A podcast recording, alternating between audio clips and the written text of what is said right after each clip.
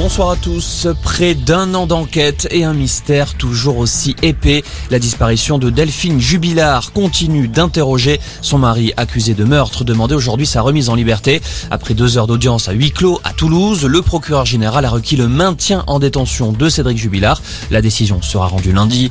Pour l'avocat du seul accusé, cette affaire traîne en longueur alors même que le dossier est vide. Écoutez Maître Alexandre Martin.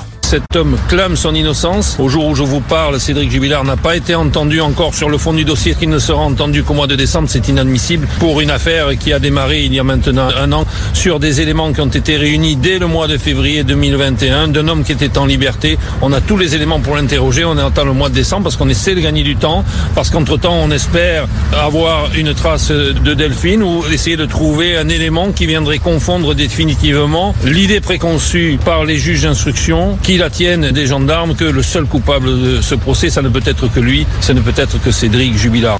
Cédric Jubilard sera interrogé le 3 décembre au sujet de la nuit où son épouse a disparu. Benjamin Mendy accusé de deux nouveaux viols, annonce de la justice britannique. Le footballeur français de Manchester City a été placé fin août en détention provisoire pour des accusations de quatre viols et une agression sexuelle.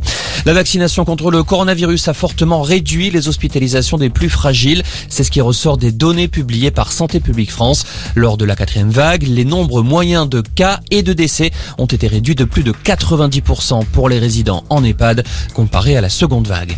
Le climat se tend entre la France et la Russie. La ministre des Armées Florence Parly dénonce la responsabilité accablante des saccageurs de l'espace, la destruction d'un satellite par la Russie qui a engendré de nombreux débris qui auraient pu menacer l'intégrité de la station spatiale internationale. Et puis un match sans enjeu, les Bleus vont en Finlande ce soir, des Français déjà qualifiés pour la Coupe du Monde, coup d'envoi 20h45. Voilà pour l'info, excellente